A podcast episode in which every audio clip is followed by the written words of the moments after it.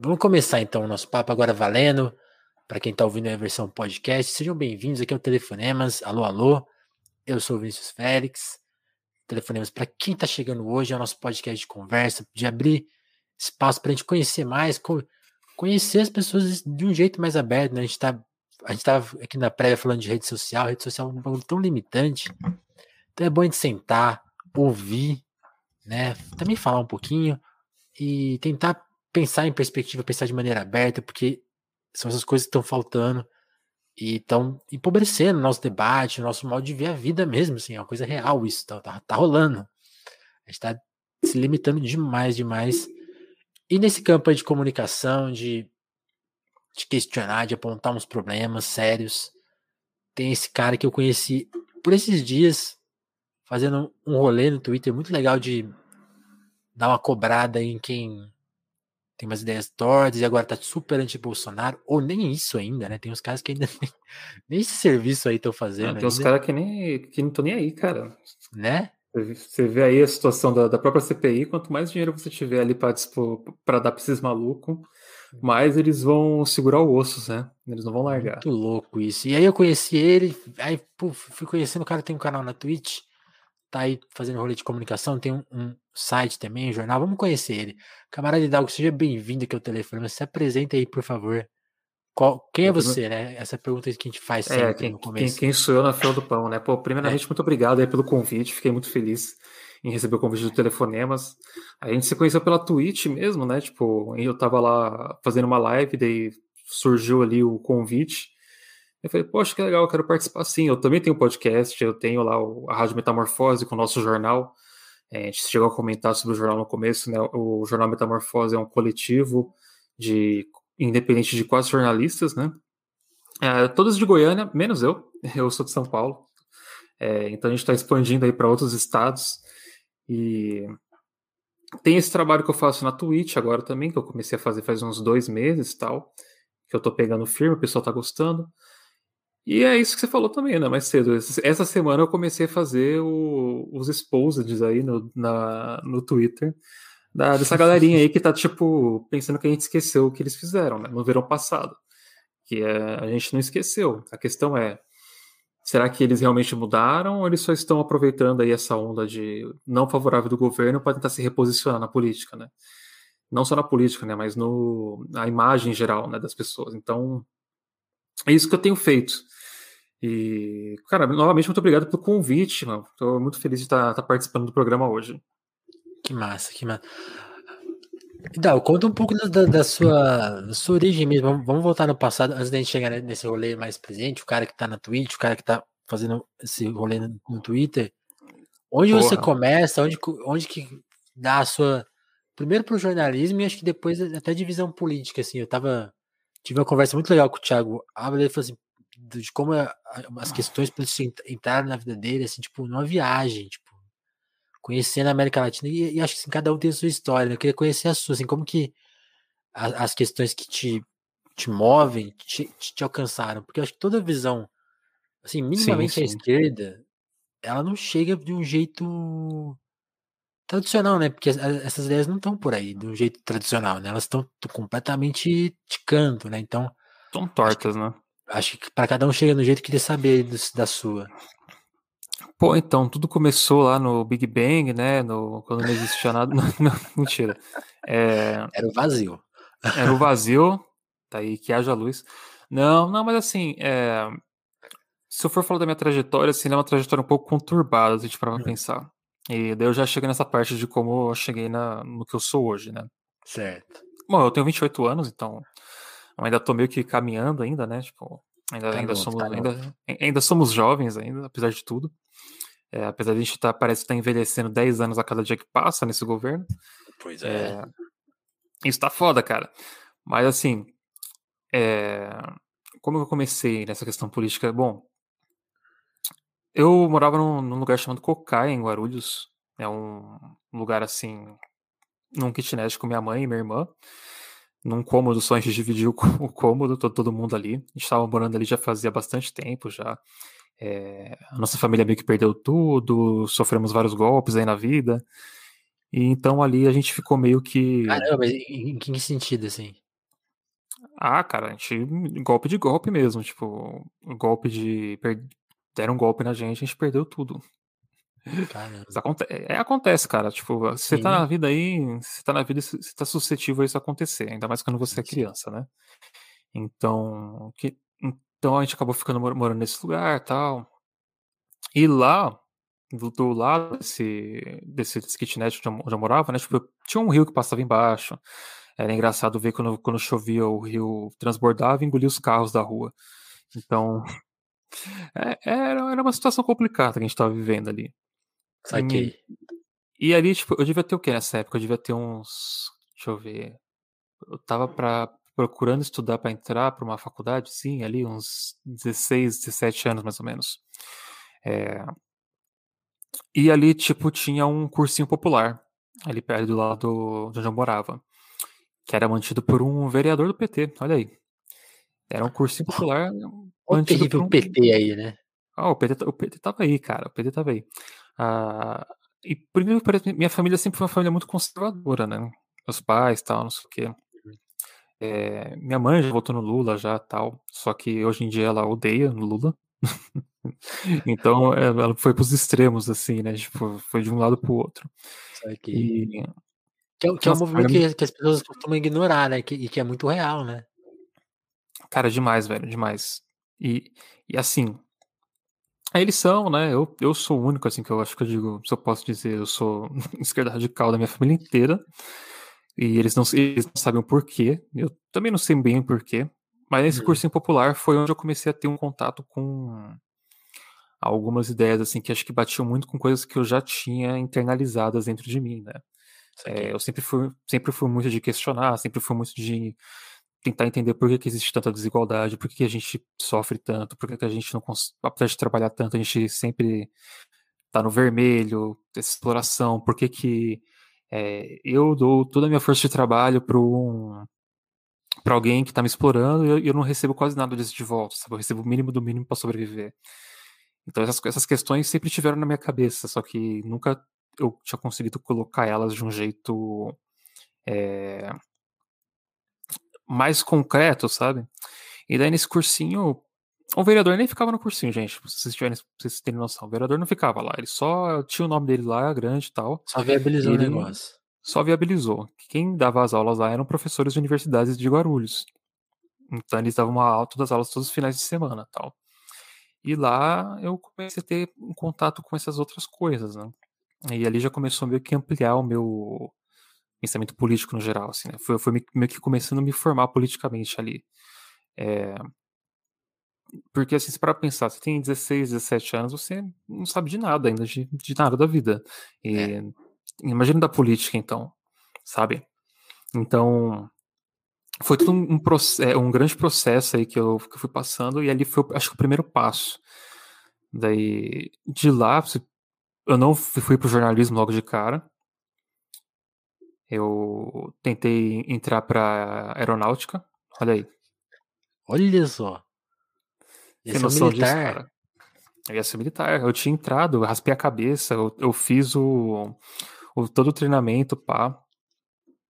Eu fui, tipo, é, fiz todos os exames também que eles pedem lá, foi o exame de sangue, então eles mexem o terror em você quando você tá lá. Eu lembro muito bem que eles fizeram alguns testes de resistência física, né? E um dos testes consistia em ficar de pé no sol durante sete horas, com o braço levantado para frente. Caramba. E eu fiquei um mês lá, né? Tipo, nesse um mês que eu fiquei lá, abriu uma ferida na minha cabeça, da minha nuca até minha testa, sabe? Tipo, por causa do, do sol. E, e eles deram a oportunidade de eu sair. Falaram, ah, você quer, você quer sair? Você tem alguma coisa lá fora? Eu falei, pô, eu queria começar a faculdade, né? Aí falou, pô, então vai embora. Você tá dispensado. Vaza. E foi simples assim, me deixaria embora. Daí eu fiz quatro anos de engenharia civil, antes de ser tal jornalismo. Lá eu encontrei um outro grande, grande marco que foi para minha formação política, que era o, o reitor da, da área de engenharia civil da Universidade de São, São Judas, não, a Unixul, ali em São Miguel, que daí eu já tinha me uhum. mudado para São Paulo já. É, olha só, ele era um cubano. Então, ele conversava com a gente, ia falando das coisas de Cuba, como Cuba era bom e não sei o que, que tem a questão do embargo. E ali eu fui começando, poxa vida, eu nunca tinha estudado sobre esse assunto, né? Que coisa. E ali a partir do quarto, quinto ano de engenharia eu larguei e fui fazer jornalismo, que era o que eu queria realmente fazer. E aí que o bicho desengringolou mesmo. Foi no, jornalismo, foi no jornalismo que eu me aprofundei mais nessas questões políticas mesmo. Mas, mas como, como, como foi isso? Porque você fez duas coisas completamente distantes Exato. do jornalismo, mas aquela, essa pulguinha do jornalismo já, já, já vinha de antes, então. Provavelmente, cara, tipo, acho que se você parar pra pensar, acho que desde a escola, tá ligado? Tipo, você uhum. devia ter isso já na cabeça. É, porque eu sempre gostei muito de ler, né? Então, a maior parte do meu tempo eu ficava na biblioteca da escola, tipo, lendo todos os livros que eu podia ler. É, o primeiro livro que eu li na minha vida foi, por incrível que pareça, foi O Hobbit, do, do Tolkien. Sim. E é meu, meu livro favorito por conta disso, que é o livro que meio que me fez gostar de ler, né? E. Então, tipo, eu já tinha essas coisas internalizadas, né, mano? Só que daí. Acho que eu nunca, acho que eu nunca tive a oportunidade de colocá-las em ordem e tentar entender, sabe, o que que estava acontecendo.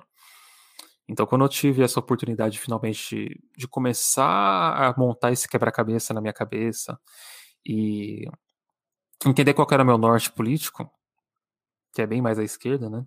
Uhum. É, eu, eu, comecei a, tipo, a perceber as coisas ao meu redor de uma forma muito diferente, sabe? Parece que você tira uma, uma venda dos olhos e começa a entender por que, que as coisas são do jeito que são. Sim, sim. Isso é bom e ruim. É bom porque você meio que quebra uma ilusão, né, que você tá vivendo. O ruim é que você fica tipo meio, putz, e agora? O que, que a gente faz? E tem uma reação das pessoas, né? Porque você fica meio. Você fica, fica quase o loucão da história, né? Porque as pessoas falam, mano, não, ah, não, não acho que é por aí. Você começa a entrar em umas discussões pesadas, né? Você, rolou isso, assim? Cara, todo, todo dia rola isso. não, isso não parou de rolar, inclusive. Isso tá aí, rolando cara, agora. Tá rolando, não, rolou, rolou essa semana. É, eu tive que brigar no trabalho por questões, tipo, eu falei, cara, tipo, a minha questão, tipo, do que eu acredito, deixo de acreditar, não, não interfere em nada no meu trabalho. Certo. Vocês, tipo, ficam trazendo isso à tona porque vocês só querem ver, tipo, eu cometer algum tipo de deslize. Eu não vou cometer um deslize. Eu tô muito calejado já para isso.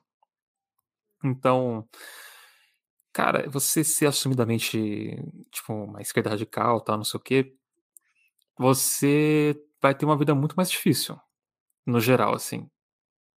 Pra, conseguir trabalhar, para conseguir, às vezes, se relacionar com sua própria família, às vezes isso acontece também, que eles não, não, não meio que não querem entender, né? É, e também não são abertos ao diálogo.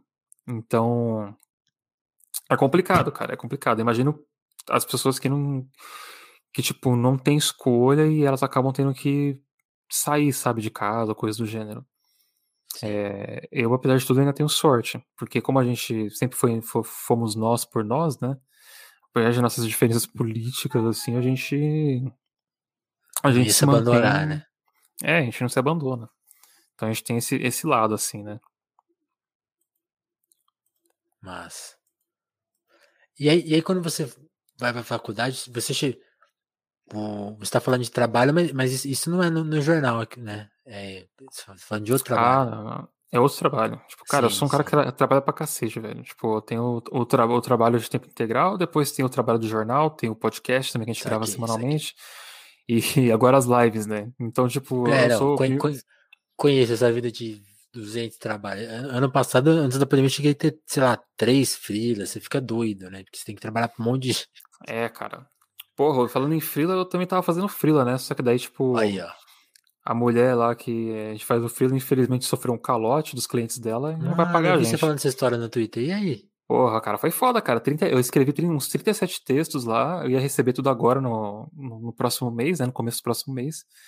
E ela falou que não me pagaram. Eu falei, tá, beleza, mas você vai me pagar? Não, deu, poxa. Não é. tem muito o que fazer, né? Vou fazer o quê? Eu vou lá na casa da mulher, pegar, um, pegar o computador dela como pagamento? Não dá pra fazer isso. Ainda. Que coisa, mano. É, cara. Eu, eu, nunca cheguei, eu nunca cheguei a sofrer calote, assim. Eu já, cheguei, eu já, eu já tive atraso de salário pesado, assim. Mas é dose, né? É calote, dose. calote você nunca recebeu, né? Pô, minha família é marcada, cara. Impressionante. A gente só se fode só. Tipo. Agora tá um pouco mais estável as coisas, mas tipo, a gente sempre tomou bem no rabo, assim, cara. É impressionante. É, Daí a história do Jornal Metamorfose é muito curiosa, assim, porque eu conheci o Jornal Metamorfose já no último ano da faculdade, né? Uhum. Então, eu fiz faculdade de jornalismo. É, para quem não, não sabe, são quatro anos e, pelo menos onde eu fiz, na São Judas aqui da Moca, todo semestre você faz um projeto de conclusão de curso. Todo semestre. Então, já fiz documentário, já escrevi livro, já, já editei jornal, já. Mano, eu já fiz de tudo já que podia fazer nessa área. Então. E no último ano, eu encontrei por acaso o Jornal Metamorfose. Eu tava, acho que, dando uma olhada assim, na internet por jornais independentes tal, que eu tava procurando. E apareceu lá, o Jornal Metamorfose. Eu falei, pô, que jornal é esse? Daí eu fui ver que era um coletivo independente de jornalistas. Daí eu falei, putz, eu quero participar disso. Daí eu entrei em contato com a Júlia, que era a, uma, uma, das cabeças ali por trás do jornal, né? Que tá ali naquela época já tá, ele já estava uns três anos ali funcionando. Uhum. Ele é de Goiânia, né? Então acho que é o maior veículo independente de Goiânia. E eu conversei com ela, ela falou: ah, manda aí uns textos, vamos conversar, fazer marcar uma reunião, tal, pra gente ver é, se rola, né? Você entrar no jornal. Daí isso foi em 2019, daí eu tô lá até hoje. Daí deu, deu tudo certo. E tipo. E você não, e não é um veículo independente, como que vocês operam? Assim, já, já conseguem tirar alguma coisa? É só. É, é, é pela, é pela militância de marcar um, um território? Como, como que tá o trabalho? Cara, o Jornal Metamorfose ele tem o compromisso de não, não colocar nenhum tipo de paywall nem ad no nosso, no nosso jornal. Nosso jornal é o jornal, é o nosso trabalho. Certo. É, a gente, a gente tem um, uma campanha de financiamento coletivo, só que a gente nem divulga ela direito, porque a gente está ainda tentando se organizar melhor, abrir um. Eu não sei se a gente vai abrir um CNPJ ou um MEI no nome do jornal mesmo, para a gente poder fazer uma, uma conta para poder fazer um, um, esquema bem melhor ali de arrecadação pelos nossos leitores tal. É, então a gente está nesse, tá nesse processo ainda. Então a gente está lá, ele acaba sendo tipo o trabalho pelo nosso trabalho mesmo, como uma militância e como uma forma de mídia independente que está ali tentando, tentando bater de frente com, com o que a gente tem aí de mídia, né? Se a gente conseguisse é, arrecadar dos nossos, dos nossos ouvintes e dos nossos leitores o suficiente para a gente se manter, a gente podia focar 100% do nosso tempo para o jornal. Daí eu acho que seria, seria outra coisa. Mas a gente está feliz com o que a gente tem hoje, o podcast está indo bem, o jornal está indo bem. É... Eu sou praticamente o responsável pelas mídias sociais da, do jornal. Eu faço ali a parte do engajamento, de trazer gente para ler a gente. É... A parte de tecnologia também. É... Eu vira e mexe, eu estou fazendo algumas grandes reportagens para o jornal. A... a última que eu fiz assim, que deu um, impacto bem grande, assim, acho que foi a mais do jornal por um bom tempo, foi sobre o Steve Bannon, né, como a extrema-direita se organizou, né, para poder, em 2016, eleger o Trump, depois botar o Boris Johnson na, na Europa, e depois o Bolsonaro no Brasil, como que eles usaram, tipo, do Gamergate, por exemplo, que teve em 2014, como um layout para se utilizar nas eleições de 2016. É, para quem não sabe, o Gamergate foi um, um evento aí no, num dos jogos que um, acusaram uma desenvolvedora independente de ter dormido com jornalistas para eles terem é, dado notas altas para os jogos né? dela. É, e era tudo mentira, sabe? No final das contas não era sobre. E a galera que estava defendendo o Gamergate falava que era, ah, não, é sobre ética jornalística. Não, era só misoginia mesmo. E, né? e machismo, sabe? Só que isso mudou, foi uma prévia do que ia ser o jogo político em 2016, depois de 2018 no Brasil. E foi isso que o Steve Bannon viu e se aproveitou. Então, nessa matéria eu falo sobre isso. É, eu tô lá no Metamorfose, no Metamorfose até hoje. A gente está nesse trabalho todo dia ali, é, matando um, um cachorro, um, um, leão por dia, né? fazendo nosso trampo. Então, mas é um trabalho que a gente chama a fazer, que a gente não vai parar enquanto a gente estiver vivo. Sim.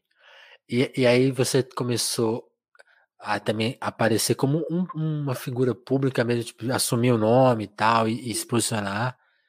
E, e, aí que entraram a questão das, das, lives, tipo assim, você falou, não, eu preciso.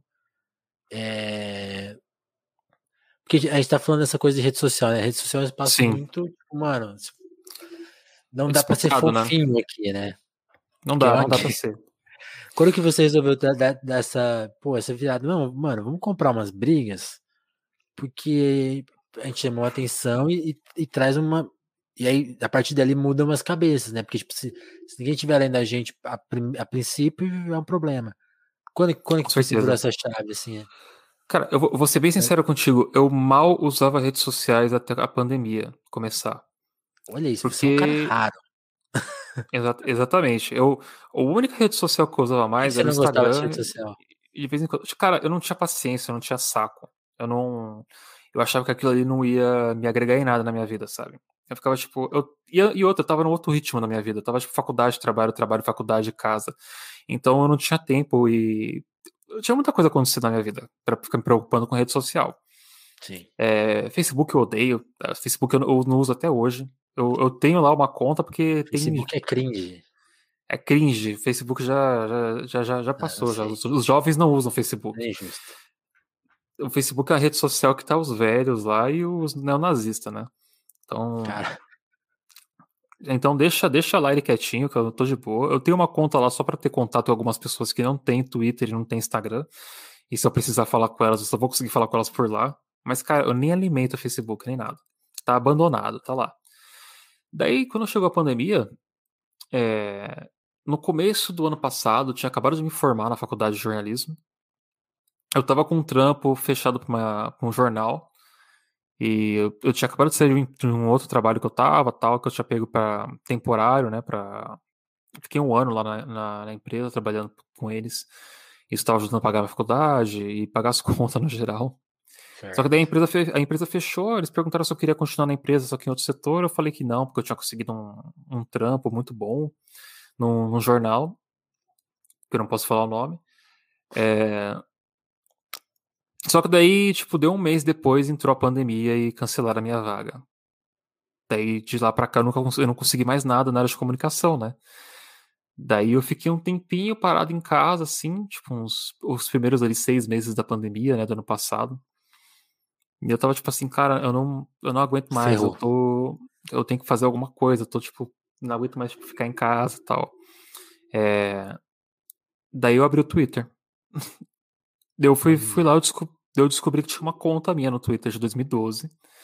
De que eu devo ter aberto essa conta por causa de um curso que eu fiz aqui em São Paulo, que é um curso de catatrouxa chamado Saga que todo evento de anime, esses malucutão, eles estão lá tentando pegar a galera pra. Você quer ser um animador? Você quer aprender a mexer com desenhos tal, não sei o quê? Vem, vem a passada, pá.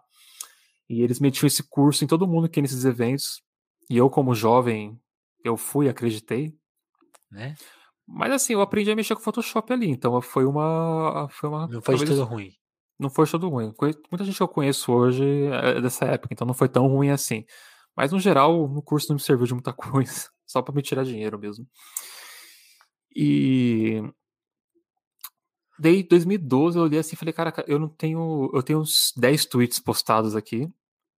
Nenhum deles nada, nada muito assim, só falando do dia a dia mesmo. E eu devo ter parado de usar porque na época eu não tinha celular. É, celular era um artigo de luxo, uma coisa muito cara em 2012, para pensar. Eu nunca fui abastado, tá ligado? A minha família Sim, nunca foi. O smartphone era fora da realidade mesmo. Ou seja, fora da realidade. 2012 é o quê? Foi o quê? Uns 9 anos atrás, eu tenho 28, eu devia ter uns 19 anos. Eu trabalhava para pagar minha faculdade e pagar pagar meus pagar tipo, as coisas em casa, sabe? Então não sobrava muito dinheiro. Eu, eu devia ter um, um celularzinho muito mequetrefe, muito lixo. Que inclusive foi roubado depois. Então eu fiquei sem celular. Cara, essa, foi foda. essa já, já passei por essa também. Nossa. Pô, foi foda. Daí eu entrei no Twitter e falei, cara, é. Ah, vamos começar vamos a brincar lá. aqui. no Twitter, né? Eu nunca usei essas, essa rede social e eu tenho que aprender a usar isso, porque a minha área eu tenho que saber usar essas coisas, infelizmente. É, área de comunicação, chat, se vocês não souberem trabalhar com redes sociais hoje em dia, e o X-Writer também, e outros esquemas aí da área de comunicação, você não trabalha. É, é simples assim. Sim. Então eu, eu aproveitei e falei, puta, vou ganhar experiência aqui, hein? Vou aprender. Daí eu comecei a usar. Eu comecei a usar, comecei primeiro a ver, vou engajar em alguns perfis aqui, que eu acho que são mais ligados com coisas que eu acredito. É, eu vou deixar de seguir alguns outros perfis que eu já não são os perfis que eu sigo hoje em dia, que nem. É, eu tava seguindo o Zinobre, inclusive.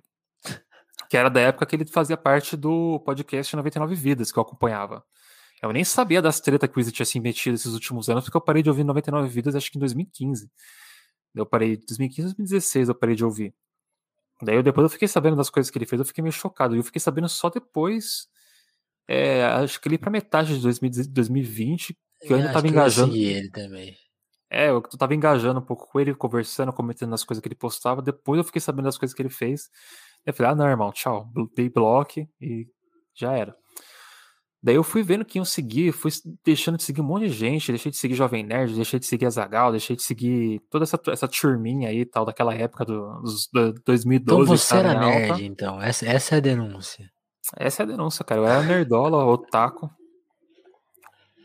Se duvidar vocês encontram alguma foto minha de cosplay, se duvidar, se perdida na internet. Olha aí. Só Qual que era o seu anime favorito?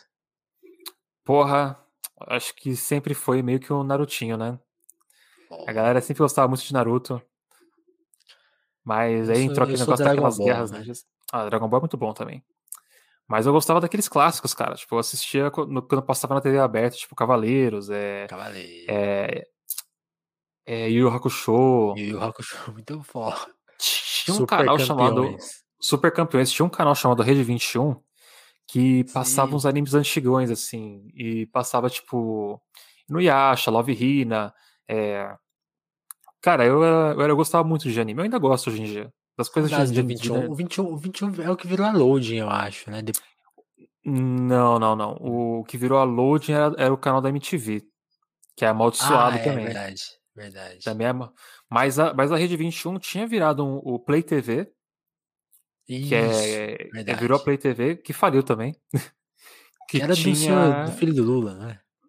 É, é, eu não lembro. Acho Faz que era. tempo isso já. Ah, eu já vi, eu já vi uma vez ele falando, pô, que, que a Veja fez uma capa falando mal, porque a, a, a Play TV tava concorrendo com a MTV, porque a MTV era da Abril. Tem, tem umas conversas dessas. Nossa, sério isso, nossa. Eu, eu, tô, eu tô ligado que o. Que o filho do Lula era dono de todos os empreendimentos do Brasil, né? Então, ah, é verdade. Tinha uma, Por onde tinha uma anda, Ferrari né? de ouro, né? Tinha uma Ferrari de ouro. Porra, onde é que tá o Lulinha? Porque não foi ele que comprou mansões esses dias, né? Mano, o Lulinha sumiu, né, velho? Ah, pô, eu, se eu fosse o Lulinha, eu sumia também. Tá, tá foda, velho, do Brasil. Cê, cê, imagina você ser o filho do Lula. Mas sabe, sabe que contexto. Ela, daqui a pouco a gente vai discutir isso. Sabe quem vai reaparecer ano que vem? Lulinha. Lulinha, será, mano? Mais rico do que nunca. Olha só, velho. Vamos ver, vamos ver. Tô ansioso aí pelas cenas dos próximos episódios. Mano, ele vai reaparecer. Na, na, na hora que o homem fizer 51% na pesquisa, nossa, vai certeza, aparecer velho. o Lulinha, a Lulete. A... Todo mundo vai aparecer, cara. A família inteira vai aparecer. A família inteira. Não tem mais essa, não. É Lula lá e nós aqui. Vai ser, vai ó, ser foda, chat. Ó, ah, Lulinha ano que vem vai ser dono da Tesla. Segundo a mãe. Eu tenho, ele, eu tenho certeza que ele já é dono da Tesla, a Malgen. Certeza que ele já Se é. o PT colonizar Marte, também. Pô, imagine só, pô. Imagine quanto petróleo deve ter em Marte. A gente vai lá, velho. Vai ser tipo a Petrobras 2 a gente vai lançar. Vocês podem ficar aqui com a Petrobras que estão privatizando, a gente vai lançar a Petrobras 2 em Marte. E comer o cu do Elon Musk. Ah, aquele safado.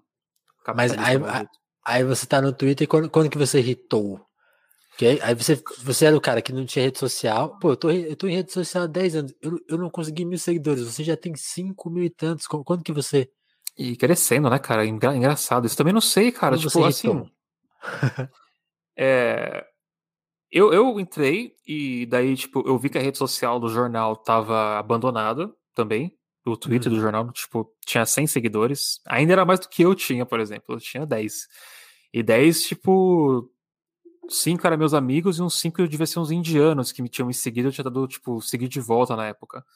Porque o, o, o alfabeto que eles estavam usando ali não era o alfabeto árabe. Era o. Certo. Não era o. Alfabeto árabe, não, caralho. Não era o. Não era o, o que a gente utiliza, sabe? Era tipo. Parecia só me, a Me falta esse conhecimento, é, também. É, eu não lembro agora qual que é. É sânscrito ou cirílico, mas enfim.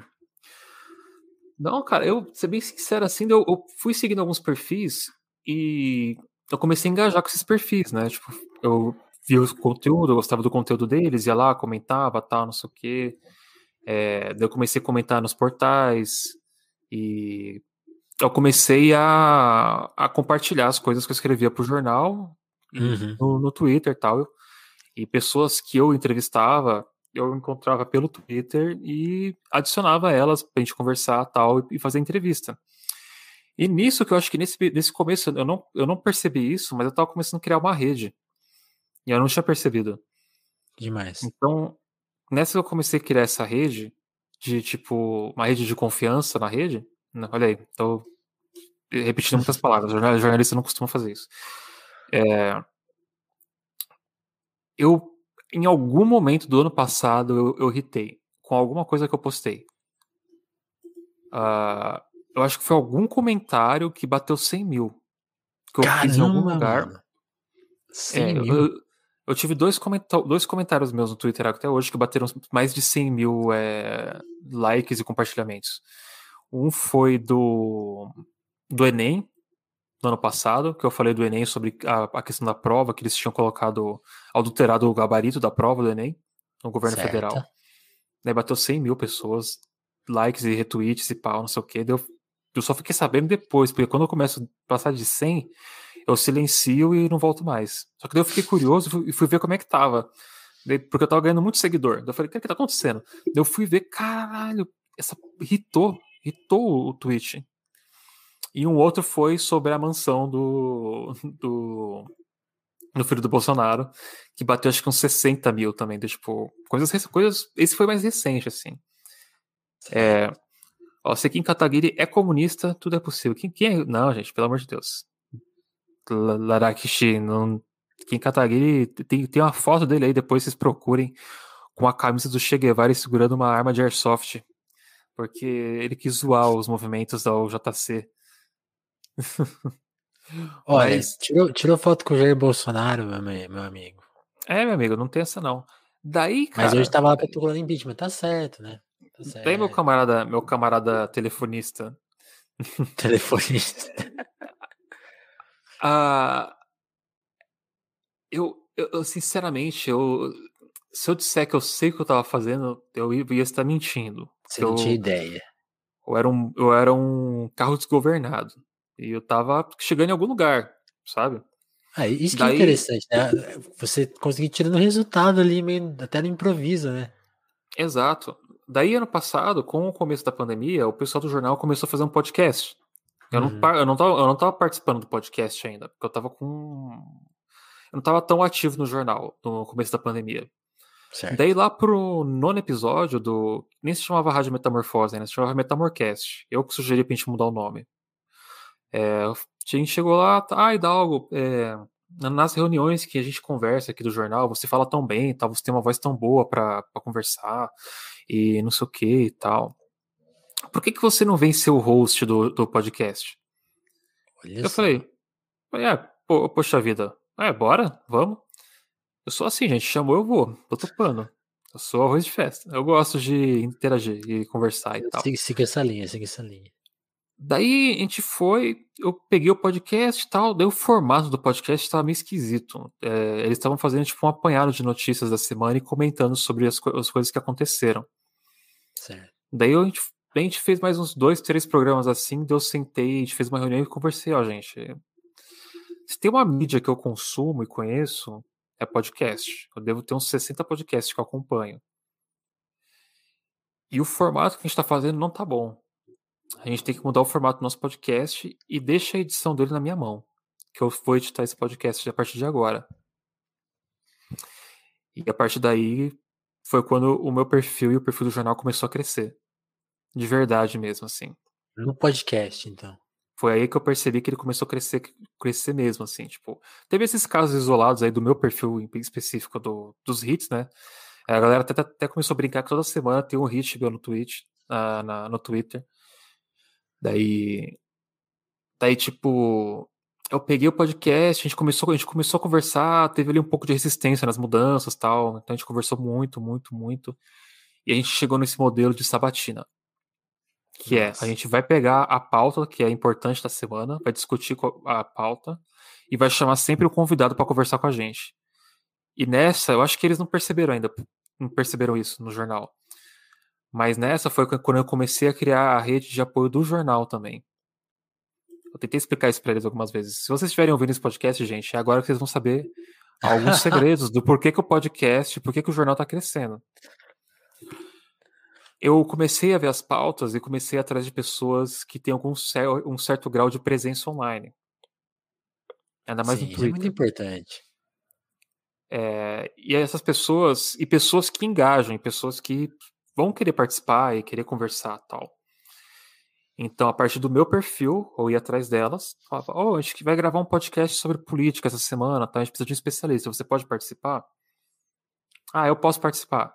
Beleza, então vem aí e tal. Ó, oh, esse aqui é o, o, o, Twitter do jornal, esse aqui é o jornal, tal. Olha isso se você gosta. Pá. Daí a pessoa seguiu o jornal, me seguia. Eu não sei se ele chegou, chegaram a seguir as outras pessoas do jornal também, mas acho que seguiu também. Certo. E, e participava do episódio. E nessa que essa pessoa participava do episódio, eu falava, pô, agora você compartilha lá no Twitter o episódio que você participou, vai ser legal as pessoas te ouvirem. E ele compartilhava o post que tinha eu e todos os membros do jornal marcados no post. E mais é assim o. Que faz, né? Cara, é assim que faz. É assim que faz pra gente crescer. Só que até a gente chegar nesse, nesse formato, foi muita conversa, foi muitos, muitos é, formatos. É, a edição do jornal teve que cair na minha mão para poder editar a abertura, para poder colocar uma trilha, para poder buscar um apoio de um selo.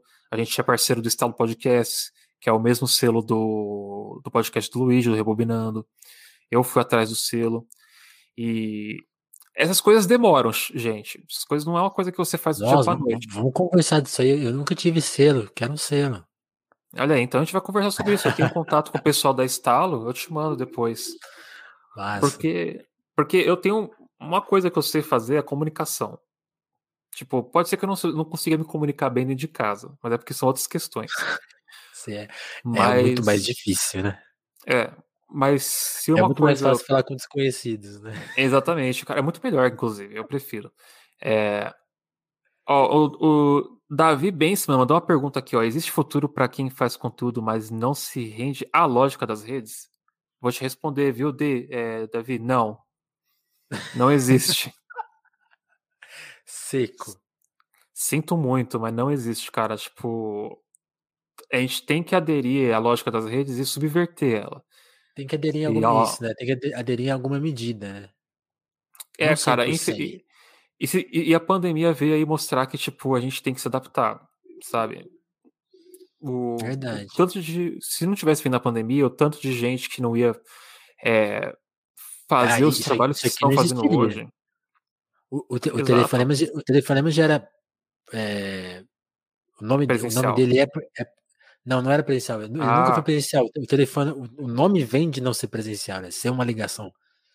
Mas ele não era em vídeo, por exemplo. E aí a pandemia, tipo, todo mundo fazendo vídeo, aí popularizou a coisa. Aí você fala, caramba, isso é uma alternativa, né? Então, e aí, e aí rola. Esse foi o pulo do gato, cara quando você, quando você começa a perceber que as pessoas estão mais online por conta disso, e estavam mais engajadas porque estão carentes de é, contato social com outras pessoas, eu ainda tô, cara. Tipo, eu não saio. O meu trampo é trabalho, casa, trabalho. Tá foda. E... Você tá trabalhando fora de casa? Tô, tô. tô. Foi numa dessas que eu peguei Covid, inclusive. E quase ah, morri. Mas tirando isso. Você chegou é... aí pro hospital? Não, não, não. Não cheguei. Eu tive sorte ainda, tive sorte. Mas meu irmão foi foda. É... Daí a gente tem que, assim, Ah, é, eles não concordam muito, muito nisso comigo tal, mas é que a questão não é que você vai aderir 100% à lógica das redes. Eu falo assim, é uma fer... eu falo para eles, ó, é uma ferramenta. E como uma ferramenta, a gente tem que saber usar ela. As pessoas vão chegar no nosso conteúdo, é... e eu vou fazer as pessoas chegarem no nosso conteúdo. Vocês só precisam confiar em mim.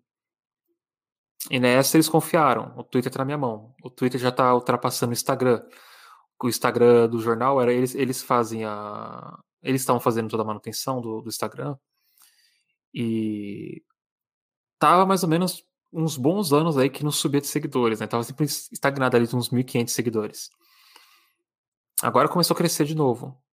Mas é porque eu tô começando a engajar e trazer as pessoas para conhecer o nosso conteúdo, né? E, pô, o Twitter tinha, o Twitter tinha 100 pessoas que seguiam a gente. Agora tá indo pra 2 mil. Dessas 2 mil, nenhuma seguiu o jornal antes. Não, são não é o pessoal do Instagram que tá vindo pro Twitter. São pessoas que nunca vieram pro, pro, pro jornal antes. São é, visitantes únicos. Pessoas é. únicas. Então, é... Então, é, é difícil. Eu vou dizer para vocês, chat, não, não, é fácil. Tudo, tudo que eu ouvi assim na minha vida dessa questão de, de rede social é começar uma conta nova no Twitter para ser grande e tal, não sei o quê. É, ah, desiste. Não, não dá certo, não tem como agora, nesse momento, fazer isso. Não tem como. E eu falei, não, não, vai dar, vai ter como sim. Vai ter como porque eu vou tentar fazer como. Eu e eu vou ter que trabalhar muito em cima disso. Olha a meritocracia aí. que, que não existe. Mas a diga questão. A que... Diga-se de passagem. É, diga-se de passagem que não existe. A questão é. Eu soube trabalhar com as redes, porque eu me formei em comunicação. Eu me, eu me formei em comunicação. Eu estudei comunicação durante quatro anos. Então, se tem uma coisa que eu sei fazer é isso. Pode ser até que esteja no meu subconsciente, assim. É, Pode ser até que tem coisas que eu faço que acabo, eu acabo fazendo assim sem saber, mas eu faço porque eu aprendi em algum lugar, né?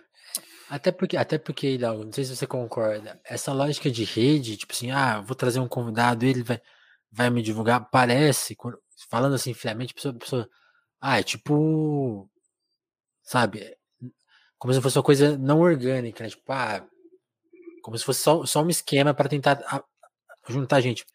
Mas é justamente o contrário, né? É tentar formar. Fazer um público.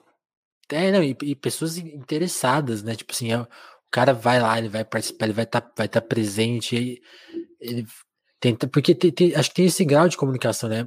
Quando. Porque isso, isso, isso também é, Talvez você até tenha exemplos disso, mas assim.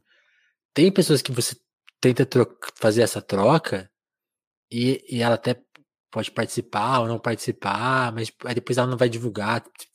É uma, é uma conta difícil, assim, sim, assim, porque sim. cada um usa a rede social de uma medida e, e às vezes a pessoa não converte, uma pessoa que você não esperava que convertesse, converte melhor.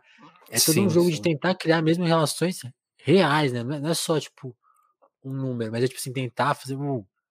Não, vamos fazer você estar aqui, isso aqui ser real, né? Tipo, porque é criar os espaços mesmo, né? É, é, é não é só criar o público, mas ter, tipo, agora isso aqui é um espaço relevante. A gente já tá desocupando é, o seu tempo que você gastava com pessoas que estavam fazendo um trabalho zoado, por exemplo, né? Exatamente. E uma coisa que as pessoas têm que entender é que o número de seguidores não significa nada, chat. A questão é, é o quantos dos seguidores que você tem engajam com o seu conteúdo. É. Isso é mais, isso é mais importante. É, atualmente, o meu conteúdo ele tem muito engajamento, porque as pessoas que eu estou trazendo para o meu para minha conta e para a conta do, do, jornal, são pessoas que têm, interesse em engajar naquele conteúdo. Eu não, tô fazendo, tipo, esquema de, de trocar seguidor, sabe? Tipo, são pessoas que querem. Sorteio de acesso. iPhone. Sorteio de iPhone, tá Não é isso. Não é, não é só número, é resultado. Então você tem que trazer essas pessoas para consumir, né? E, e, terem acesso ao, ao seu trabalho. E não foi fácil. No começo, eu fui testando algumas coisas, né? A gente vai chegar já nessa questão dos prints. É, eu fui testando algumas coisas. Né? Chegou algumas coisas, tipo, eu, antes eu tentava marcar direto as pessoas no, no, no, conteúdo. Eu falava assim, eu vi um perfil que eu acho que era mais alinhado com o jornal e marcava a pessoa no post. Falava, oh, olha esse conteúdo, conteúdo legal do jornal aqui, independente tal, não sei o que, não sei o que lá, pau. As pessoas não iam, ou quando elas iam, elas davam uma patada e falavam: Eu não gosto que me marquem nessas coisas, não me marquem, não é efetivo. Daí eu falei: Peraí, então, é o seguinte, vocês Mas... vivem chorando na internet que, tipo, que não tá a mídia. Certo. Que a mídia, no geral, é uma mídia golpista e não sei o que, não sei o que lá que a esquerda não se move para fazer alguma coisa, blá, blá, blá, blá, blá. a esquerda não, não, não faz um, uma rede de apoio.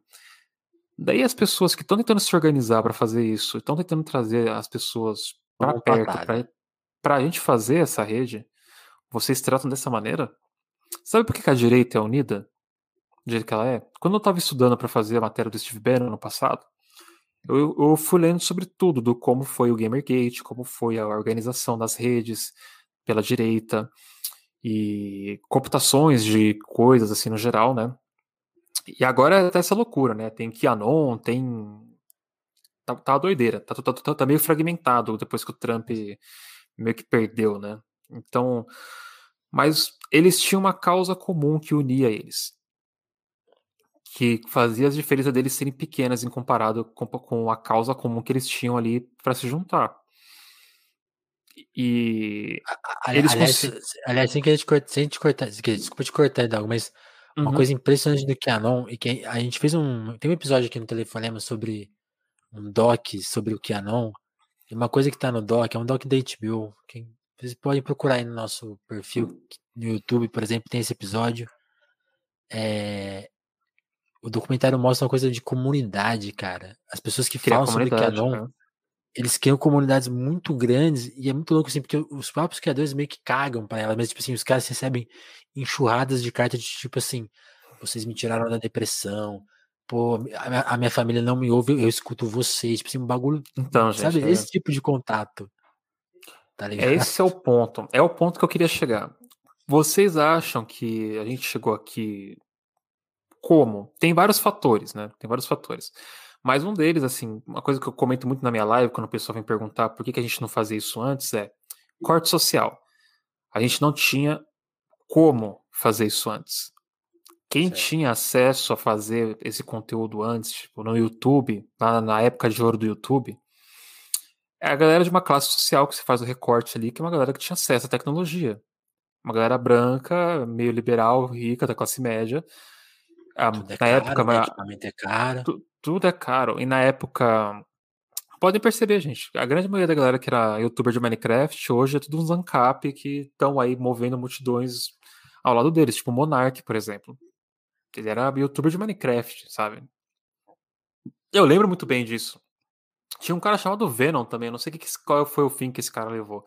Mas eu lembro que existia um cara chamado Venom também no, nos primórdios ali do YouTube. Que também fazia a mesma coisa. Tinha o Zangado também. O. O Zangado sumiu, hein? Sumiu, né? Tipo, faz tempo que eu não vejo. É, Venom Extremes, isso aí no Garoto da BR.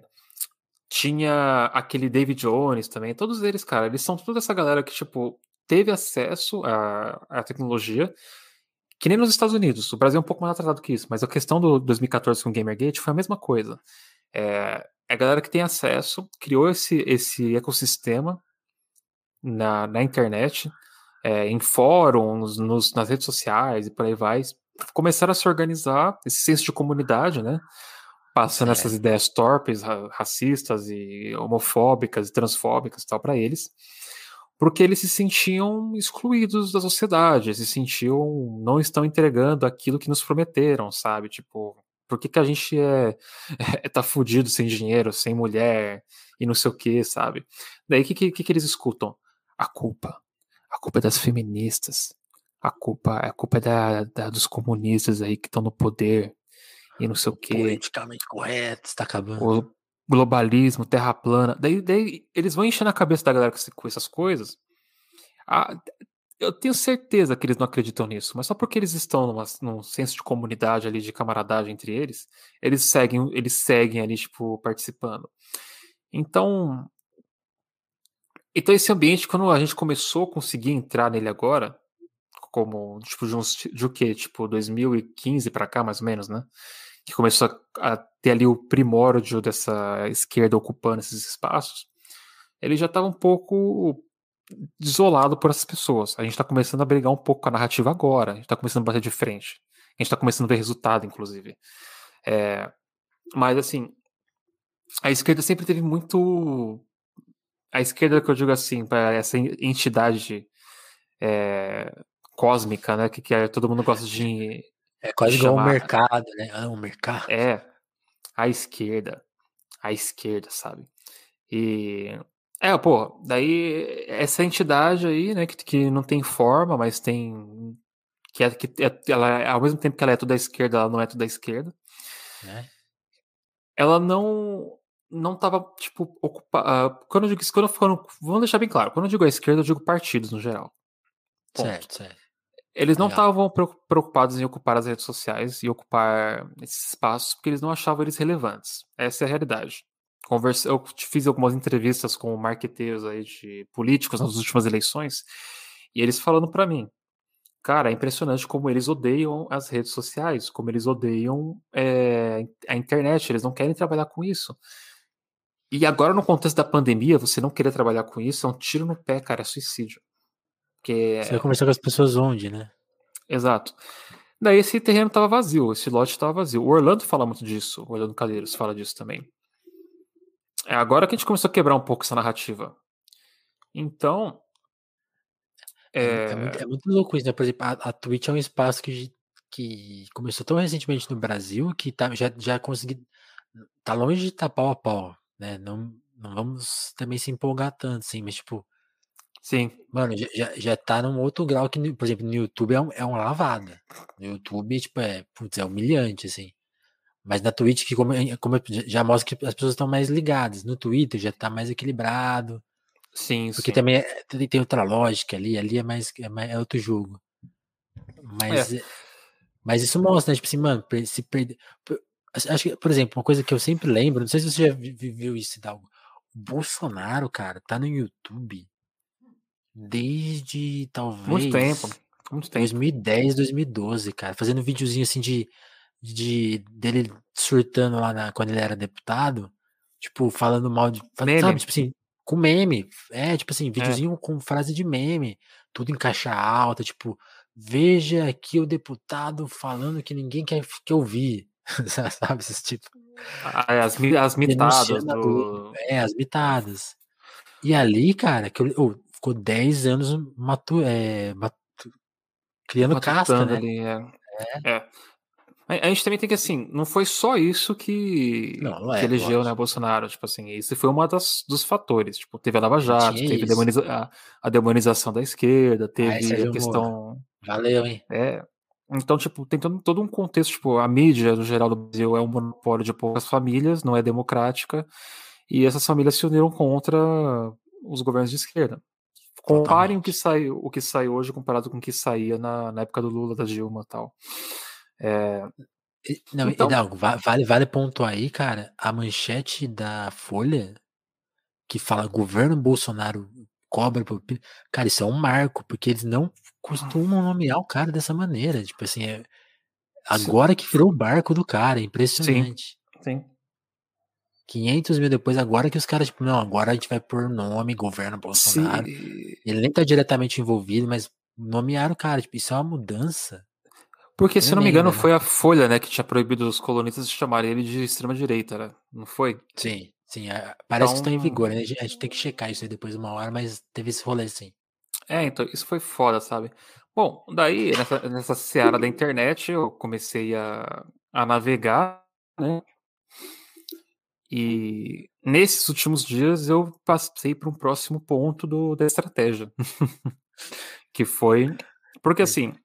Capítulo como, é vocês, como vocês acham que esse bando de neofascista cresceu na internet? Como é que vocês acham que eles agariaram público, chat? Eles, eles fizeram isso fazendo exposed. Exposed falso, na real, né? da, de personagens aí da esquerda, ou políticos, ou da televisão. Reclamando muito, xingando muito. O próprio Felipe Neto foi assim que ele cresceu. Xingando muito Crepúsculo, vou xingar muito Crepúsculo aqui, esse filme que não foi feito para mim, mas eu vou Ei, ler e falar mal dele de qualquer jornalista que a gente conhece, fala, pôs nome, fez o caos na vida de muita gente aí, totalmente responsável. Nando Moura, Felipe Neto. Cara, essa galera, eles, eles cresceram assim. tudo o que eu estou fazendo hoje no Twitter é eu estou simplesmente, beleza. Essa galera aí tá toda, somos contra o Bolsonaro tal. Vamos ver onde é que eles estavam, tipo, um ano atrás, um mês atrás, uma semana atrás. Uhum. E, e, tem coisas, tipo, de literalmente uma semana atrás. Não, eu não preciso nem me, me preocupar com o material. E eu fui e postei o primeiro print. Uma, que eu tinha salvo aqui no celular que eu tinha encontrado. Que eu falei assim: ah, esse print aqui, acho que eu vou postar aí, vamos ver o que, que vai dar. Plau, Easy Nobre. Que ele falando. Não que será um genocida. Bolsonaro não, não será um genocida, e teve um outro também, que eu não lembro muito bem o que estava escrito, mas foi alguma besteira também assim. 17 mil likes, 20 mil. Aí depois eu falei, putz, cheguei, é isso. Agora que eu tô, eu tô com. nessa fase do plano. Felipe Neto sempre surfou a onda que renderia mais seguidores, desde o Crepúsculo, como tu falou. Exatamente, o, o Mangai. Aliás, aliás, então, deixa eu, deixa eu difundir uma teoria minha aqui. Sabe uma coisa que me choca na questão do Felipe Neto? É que tem uma disfunção agora nas redes sociais que, assim, acho que, acho que há um tempo atrás isso não era tão aceito. Hoje uhum. funciona mais. Porque, por exemplo, como a gente tá mais educadinho, assim. Aliás, não é, não é educadinho. Eu, eu acho assim, sei lá, 10 anos atrás, quem tinha uma rede social tinha todas. Então o cara tava no Face, no Instagram, que tava começando ali. É, ele tinha o perfil dele no YouTube, tinha o Twitter. Era um cara nerd, assim, tipo, nerd no sentido de tipo, não, Sim. eu mexo com tecnologia, eu baixo umas músicas, eu já, já tô vendo série pirata, vivo no computador. Esse cara.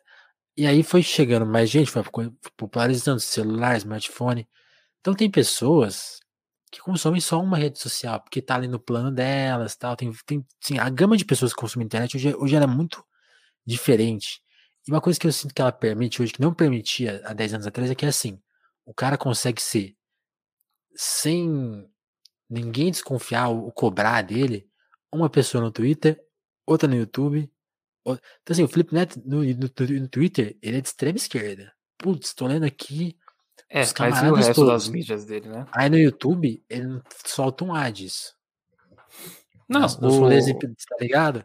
Permite, e isso é muito curioso, como tem, tem, tem a ver com essa. essa a dicotomia, tá né, né? Das, das redes, sabe? Tipo.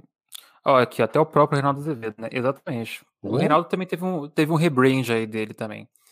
Ele, ele que é que ele ajudou a soltar o Lula, né? Ele que, inventou, ele que inventou o termo petralhas, né? E agora ele tá aí tudo, tudo lista, né? Eu acho engraçado. O Reinaldo, o Reinaldo, gente, ele é de uma jornalista velho já, tal. Dele a gente é que, ele é, tipo de... é que ele é o polemista, né? O, o, é, Reinaldo, é... o Reinaldo junta duas figuras, que é o cara. Assim, se você escuta o programa o dele. Tio Rei. O Tio Rei. O é. Tio Rei ele tem, ele, ele, tem uma coisa assim, ele tem verve, ele se descobriu radialista, isso é muito louco, porque ele tem uma verve de apresentador, tipo assim, ele fica sozinho, cara falando duas horas, tipo, sozinho. Isso é uma coisa que não é pra. É, tipo assim, é, é, sabe quem sabe fazer isso? Faustão, Datena, esses malucos de comunicação. Exatamente. E isso é, isso é raro, assim, isso é muito difícil. E assim, ele é um cara que tem, ele tem o telefone de todos os ministros do STF. Então, tipo assim, ele, ele dá no programa dele antes coisas que. Ele é um bom jornalista nesse sentido de dar furos, porque ele tem telefones poderosos. É um analista razoável. E, tipo, e, e, aí tem isso, assim, o cara era monstruoso contra o PT, inventou termos, per, per, perseguiu gente, mano. Pô, tem, um, tem um, um post de blog dele, assim, tipo, com coisa, tipo, relativizando é, guerrilha com é, é, coisas da, da ditadura, é assim, horroroso. Aí o cara vai lá e. É e vira quase né, cara? E vira o defensor do Lula, cara. Tipo, não, o Sérgio Moro é, é Tá tudo errado aqui. Você vê, você vê o ponto que a gente chegou, né, cara? Você vê o ponto que a gente chegou. Isso é muito louco. Daí, é, esse povo cresceu desse jeito, né? Então, o que, que eu tô fazendo? Eu só tô mostrando o que, que eles postaram no passado. Eu não jogo ninguém, quem joga é Deus. Eu só aperto o gatilho. só. Eu só vou lá. Eu, eu até brinquei no Twitter e falei, gente, é, eu sou um fotojornalista. Eu vou lá, tiro a foto. Fotojornalista. Do, do Muito corpo estendido, estendido, no chão e, e posto ele lá no para os meus leitores verem. Eles que vão, vão decidir se é bom ou ruim aquilo. Eu às vezes faço um comentário em cima também, que tem umas coisas que são muito ridículas, tá ligado? Quando o Monark falou que ele sentaria até com Hitler para conversar, sabe? Tipo, Nossa. amigos, se você senta com um nazista, tu é nazista também, sabe? Não estou dizendo que o monarca é nazista, estou dizendo que, tipo, tem esse, esse ditado alemão, sabe? É, Tipo, ele não sabe o que você tá falando, né? É, mano, eu não sei o que, que se passa na cabeça do monarca, velho, mano. Ele. Sei lá, velho, o que acontece ali. Acho que é muita maconha, velho. Ele é o, ele é o, melhor, é o melhor caso de proibição de drogas no Brasil, assim. Com um exemplo que você pode mostrar. Você quer que teu filho fique que nem o monarca? Fumando maconha? Olha aí, ó. Seu filho. Não dá, não dá. Daí eu comecei, comecei a fazer esse trampo, cara. E começou a muita gente pipocar, pipocar, pipocar. Daí eu sempre vou nos alvos que eu imagino que são aquela galera que, tipo, agora eles estão todo, todos, bonitinhos contra o Bolsonaro, mas a primeira oportunidade que eles tiverem pra pegar a esquerda, eles vão, eles vão pro lado do, da direita de novo. Vocês podem ter certeza. É, E, tipo, eles não usam as redes deles, tipo, principais pra se expressar dessas formas, sabe? O próprio Gaules, por exemplo, teve aquele, aquele vídeo dele falando horrores sobre MTST, MST. Ele fez alguma live jogando, explicando, se pedindo desculpas pelo que ele falou e se retratando tal. E não, é, eu estava completamente equivocado, não conhecia, não sabia. é, e bababá. Não, não fez. Ele fez um desculpe se vocês se incomodaram, tá ligado? Mais ou menos, No- nesse nível. Assim. É.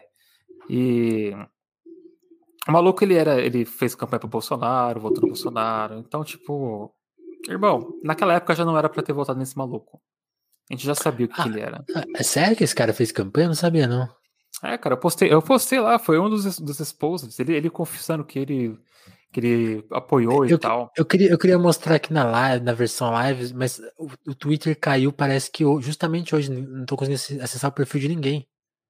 Ele, é, lembra que eu tava falando que tipo, tá dando algum problema que eu não tava Ah, conseguindo acessar voltou, voltou. mais cedo? Ah, não voltou nada. Ele tá, ele tá instável.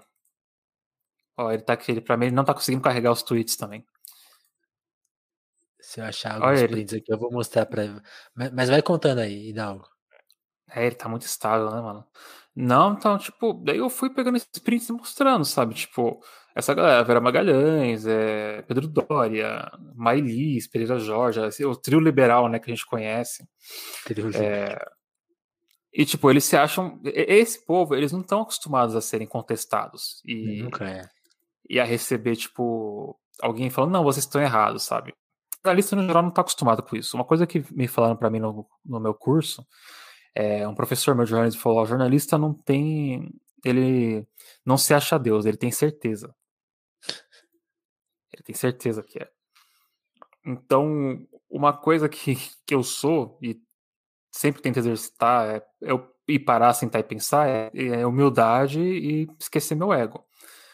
Porque, inclusive, né, se eu tô escrevendo alguma coisa de alguém, sobre alguém, ou sobre alguma luta de alguma pessoa, eu tenho que ouvir aquela pessoa.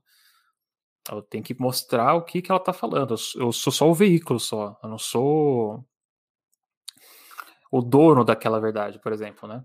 Eu tô tentando expor aquilo. E isso é uma das coisas que o jornalismo independente mais faz, né?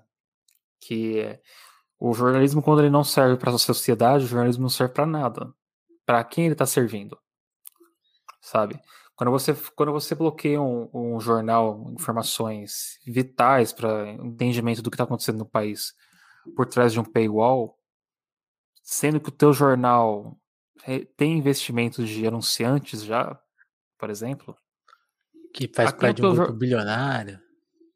Exato. A, a quem o teu jornal está Capital servindo aberto. de verdade, sabe? Eu sei para quem ele não tá servindo.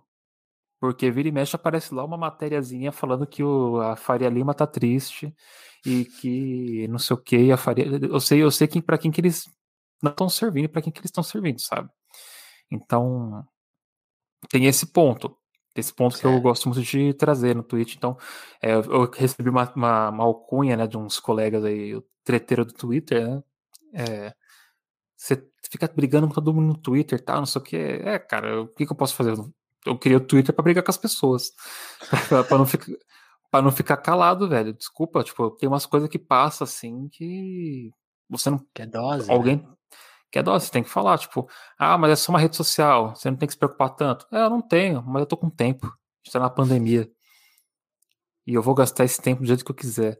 E se essas pessoas estão achando ruim que a gente tá indo lá contestar elas, tranca o perfil, daí ninguém comenta mais nada. Né? Antes ser treteiro do Twitter do que passador de pano do Twitter, a, a falou. A Mangair, não sei como pronuncia o seu nick. Pessoas, botem nicks pronunciáveis, pelo amor de Deus. Eu, na, nas lives lá, a Mangair, tipo, a, o pessoal coloca uns nicks, cara, que eu não consigo ler às vezes. Eu não sei como pronuncia. Mas a, a, a Lorak tocou num ponto aqui muito sensível que já. Ah, aqui, ó. Aman. Amanga. É, acho que a gente tá falando ah, certo. É. Então tá certo, então. Amanga é. Tá certo. Vou chamar só de Aman. Que já fica Aman, mais íntimo e tal. É, você fala que ela postou, né? Ela, ela tocou num ponto muito importante, que é, é isso aqui também é outra questão, né? Eu não sei o que eu fiz pra Twitch que me recomendou o do Monark. Isso é verdade. Você entra na Twitch. É encosto. E aí tá lá. Aí você entra lá, pô, aí fala, pô, você, vamos seguir a esquerda, aí você segue o Hidalgo, aí você descobre o telefonema, aí você tá seguindo o Orlandinha, aí você tá seguindo o Luiz, tá seguindo o turma do Revolu Show, sei lá, todo mundo. Aí a Twitch vai te mandar um, um bagulho embaixo, é, que tal seguir esses canais também? Mano, vai estar tá o Monark lá em primeiro lugar, porque ele é o mais popular, né? Tem é. isso também, né? Mas daí eu vou te vou dizer para vocês o porquê isso acontece. Porque o Monark dá dinheiro pra Twitch. Simples. É. Por isso que ele tá em evidência, gente. Não é nenhuma mágica, não. É. É que nem quando o Ninja tava na Twitch, o streamer. Ele tava sempre na capa da, da, da Twitch porque ele era o cargo-chefe da, da, da plataforma, sabe? Eles trazem investidor, eles trazem é, anunciante, eles trazem público. Então, por mais escroto que ele seja, ele vai conseguir ter a visibilidade dele porque ele traz dinheiro pra Twitch. A Twitch vai passar vários panos para ele quando, quando precisar. Pelas merdas que ele fizer. Porque ela sabe que ele vai, é importante pra plataforma. É Sim. diferente de tipo, um cara que traz vai, um milhão de visualizações por semana pra Twitch de um cara que traz mil. Ser racista, por exemplo. Ela vai, ela vai liberar muito mais em banir ou não o Monark se ele fizer uma merda do que um cara de, que só tem mil seguidores ali. Do cara de é. seguidores, ela nem, ela nem pensa, ela vai, pá, sente o dedo, já era. Sente a pressão. O Monark, eles vão pensar bastante se ele fizer uma merda muito grande antes, antes de tirar ele da plataforma. Sabe? É... Então é, é, simples, sabe, gente? É... Não tem nenhuma mágica. É, por, é exatamente por conta disso. Tente não focar nos canais do Monark. um dos meus trabalhos aí que eu tô fazendo é mostrar a imbecilidade que essa galera tipo, compartilha e, e sabe, uma galera que trabalha tudo em cima um senso comum, torpe, que não faz o menor sentido e que acha ruim quando você confronta elas com dados e a realidade, né? É, tem a galera que confunde muito opinião com, com fato. E achismo também com, com fatos. Então é, é foda. Então, por isso que é muito importante o que está acontecendo agora, de um ano para cá, todo mundo está ocupando aquele espaço. E o Luigi foi muito importante para isso. O Luigi ele, ele meio que abriu a porteira para muita gente na Twitch que não que não fazia ideia do como fazer e como vir para cá. E por conta dele, a gente está nessa situação um pouco mais favorável agora na Twitch à esquerda, assim, né? Muita muita gente que não ia porque não se sentia seguro no ambiente, sabe? Isso, isso que eu ia te perguntar, como, como que foi aparecer lá naquela vitrine gigantesca, assim?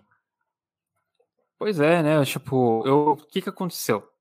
Meu, meu notebook tinha queimado o chat. Tinha queimado. Daí eu não posso ficar sem notebook, porque eu uso ele pra tudo. Trabalho, podcast, jornal, pá, tudo. Daí eu pedi um socorro no, na Twitter, no Twitter. Eu falei, pelo amor de Deus, gente. Ferrou. Fudeu. Daí as pessoas foram me ajudando. E aí o Luigi mandou uma mensagem. Cola na live segunda-feira que a gente vai conversar no Pequenos Creators, né? Que o Luigi tem lá o de vez em quando ele traz lá pequenos criadores para ele dar uma divulgada. Sim. Daí eu falei, pô, perfeito, bora. Eu tava com uns 300 seguidores na Twitch nessa, nessa época. Porque assim, esse mês eu, tava, eu, eu entrei na Twitch, primeiro mês foi para aprender a usar a ferramenta. Então, o segundo mês eu comecei a comecei a ter, a ter, um pouco mais de público ali. E a partir desse mês agora é o mês que eu estou crescendo e que eu, e que eu montei a minha grade de programação. e que eu, e meu visual do, do meu da minha Twitch todo, né? Acho que você já viu como é que é o meu visual lá que eu montei e tal. Sim, tá Foi bonitinho agora, tem, tem todas as coisas. a cabeça. Que é uma coisa que eu ainda não fiz, preciso fazer. É, cara, esse é um negócio que eu tirei um dia inteiro para fazer. Porque eu tive que pensar muito como que vai ia ser o, o, as artes, né? Qual que é o tipo de estilo que combinava tal. Enfim. É... O garoto não gosta da Priori, mas aquele vídeo dela no Flow foi mágico de ver. Expôs exatamente o que é o Monark. É, cara. O Monark é o cara que quer estar tá certo estando errado. É isso. É, ele, ele, ele é essa pessoa. Daí o Luigi me chamou, falou, conversei com ele. Eu já sigo o canal do Luigi na Twitch desde que ele começou, né, na, na Twitch. É... é, a gente tem que tirar o Synthwave da mão da direita. Eles não tem que estar com isso aí, não. Isso é nosso. Sempre será nosso. É... Daí ele me chamou, Daí eu apareci na live, a gente começou a conversar, pá, não sei o que, eu meio nervoso, eu tava de terno. Eu falei, vou botar um terno, porque vai ser um evento. Daí meti um terninho. Daí a gente tava conversando, pá, falei um pouco do jornal, falei do podcast, falei da Twitch. Daí ele falou: agora vai lá, abre o teu canal que eu vou te mandar a raid. Daí eu cheguei lá, abri o canal, entrou mil pessoas. Simples assim, Uau. Mil. Daí eu fui de 300 seguidores para é, 700. Eu ganhei 400 seguidores nessa brincadeira. Nessa raid que o Luigi me deu. Mas, e o Luigi não foi o único que me deu raid. Tipo, durante a, as lives das últimas semanas, eu recebi raid do Orlando também. Que demais. Ele, ele, ele me mandou, mandou mais de mil pessoas para lá, os Amiliano, pau, não sei o quê. Então, hoje eu tô com quase 1.500 na Twitch. E conseguindo manter um público de pelo menos 30, 30 pessoas ali sempre acompanhando as lives, assim. Isso quando não é uma pessoa que sai dentro de uma outra pessoa que tava que entrou na live agora, então sempre mantendo aquele número com pessoas únicas, né? Então. E o pessoal tá falando, cara, tipo, que é muito difícil fazer o, o que eu tô fazendo. Opa, muito obrigado. Muito obrigado. Sigam lá, gente, para mais conteúdo. é, eles, eles falaram, tipo assim, que o que eu tô fazendo lá, assim como o Gamer de esquerda fez também, e alguns outros criadores que estão entrando, é muito difícil agora na Twitch. Começar do zero, que nem a gente começou, e agora nessa situação. E, com, e começar a cativar público, e ter público que está acompanhando a gente. Mas sabe uhum. por que, que a gente está conseguindo fazer isso? Porque o nosso público é a galera que começou a entrar agora também na Twitch. Tem gente que já estava lá, e a ideia é você tirar um pouco da mão dessa galera liberal e ANCAP e tal, essa galera que está indecisa que não conhece muito política ainda, tá? não conhece muito o que é na vida. Daí ela cai na nossa live e ela começa a formar é, formar o pensamento político dela. Sim. Porque, querendo ou não, é assim que essa galera, esse bando de ANCAP, esse bando de. É, da galera do MBL começou a crescer. Foi assim, chat. Foi assim a galera tava, tava, A mente vazia da galera, tipo, tava precisando ser ocupada. Não, e, e, e mais, né, ainda, eu acho assim, tipo assim, se você pegar os, os grandes influencers, os caras que têm 500 mil, Sim. são pessoas que têm responsabilidades diferentes, né, assim, eu fico pensando, tipo assim, sei lá, a Sabrina, por exemplo, quando ela vai fazer um vídeo, é tanta gente que assim, não, não tem nem espaço para errar, é uma outra preocupação, são outras. Quando você vai tentando deixar a coisa mais diversa, né? Trazer mais gente. Eu acho que também vai ajudando as pessoas a conectar, tipo assim, tipo. Ah, tipo assim, tem, tem vários graus esse rolê aí, tipo, ah, tem. Tem, tem tipo. A pessoa não ouve o outro tem outros lado. papos, só, né?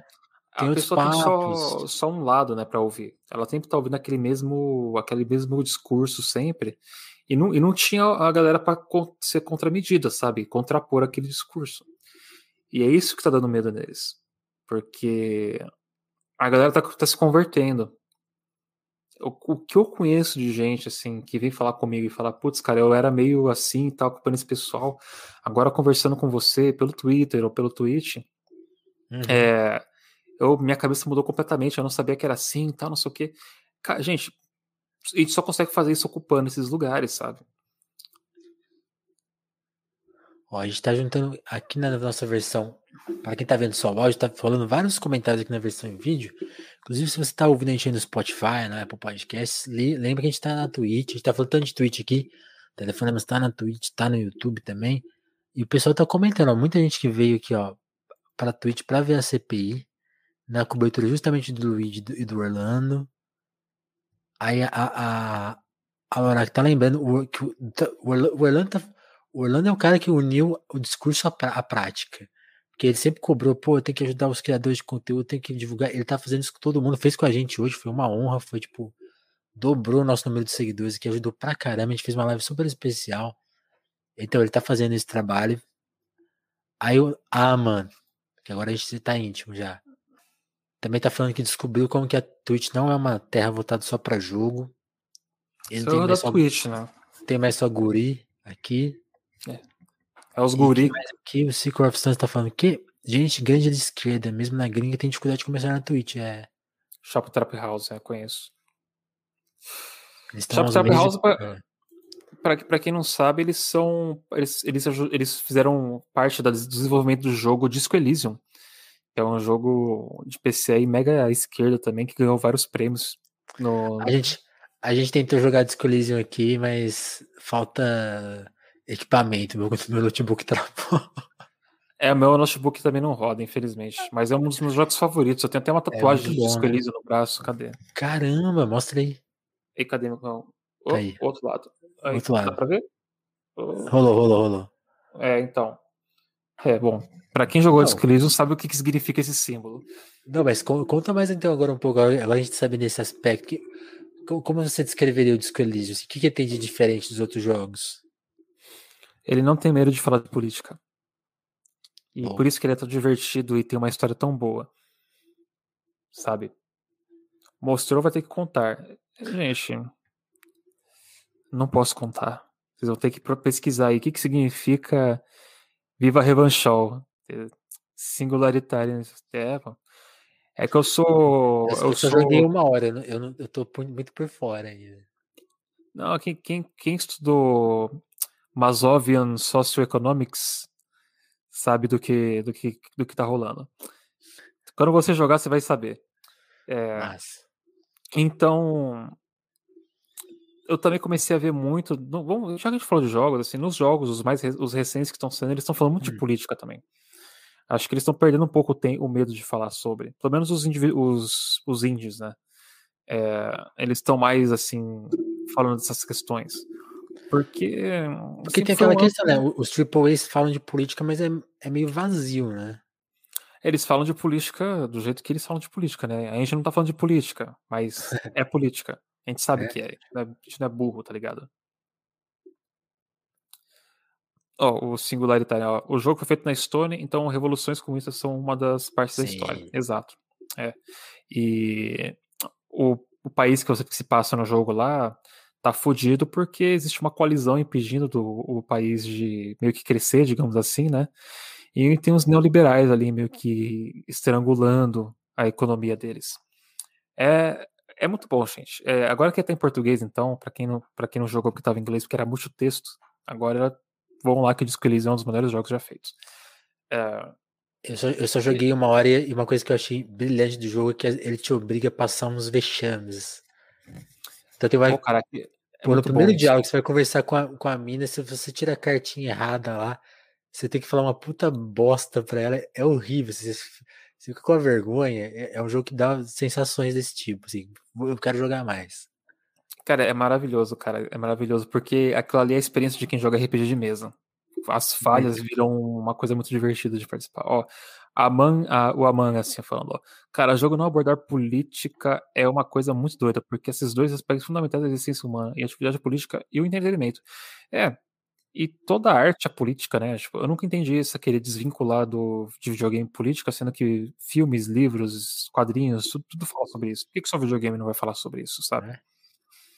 Uh, acho, acho, que o Garoto da BR, acho que muitos jogos falam de política, mas fica superficial. Tanto é que na invasão do, cap, do Capitólio tinha um cara lá com a tatuagem do jogo de Dishonored. Puta, é verdade. É verdade. E para quem não sabe, esse maluco o, a, é a tatuagem do Corvo, né, Garoda? Que o Corvo é o personagem do Dishonored. A Witcher 3, de vez em quando, tem umas propagandas anticomunistas. Eles retratam os marxistas como se fossem uns universitários descolados da realidade. É, é o, a tira deles, né? Eu não lembro disso no Witcher 3. É que eu joguei todo o tempo também. É, mas deve ser a Tina deles, medieval. É... então, cara, tipo. Eu sempre. Quem pegou, então, pegou. É, quem pegou, pegou.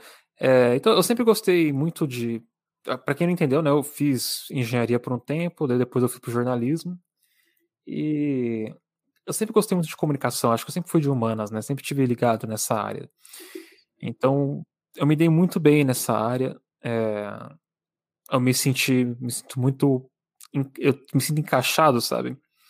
Eu sinto que era para eu estar tá fazendo isso. E todo esse crescimento que eu ando tendo e trazendo pro jornal só prova que eu tô fazendo alguma coisa certa. Então, eu vou continuar fazendo. E aos pouquinhos, gente, a gente vai construindo Sim. alguma coisa. Porque. Ali, aliás, recomendar um texto muito legal que você fez, Dalgo, sobre Stardew Valley. Ah, você leu, você leu esse texto? Oh, eu, eu quero. Eu, quero, eu, eu, eu, eu, porque eu, eu, eu tava afastado dos jogos de computador, né? Até porque meu computador ele tá mais para trabalho, não quero ficar gastando ele com jogos. Né? Mas eu não resisti e falei, ah, vou. A gente tava também falando de, no Crise, Crise, Crise, que é o nosso outro braço de ação aqui no telefone, mas de falar, ah, vamos fazer uns, uns streams de jogos. E eu falei, ah, preciso, preciso aprender a fazer, né? Baixei Stardew Valley, que eu já tinha, e o Disco Elysium, que eu, aí eu descobri que não, eu não vou conseguir fazer a transmissão porque me falta o equipamento. Ah, mas o Stardew dá. O Stardew dá. E aí, tipo, aí eu voltei a jogar, né? E aí, aí fui pesquisar sobre você e vi o texto, achei muito interessante aquele seu ponto de vista ali de do jeito que dá para jogar o jogo, né? O jogo te oferece uma pro... dá para você ser um cuzão no jogo, mas também te oferece ah, a como jogar, jogar como socialista, né? Pô, mas é, cara, e isso é muito interessante. E assim, é, essa é a área que eu tô. Eu resolvi esse, é, focar no jornal agora. Eu tô focando em conversar com desenvolvedores, falar sobre jogos independentes e tal.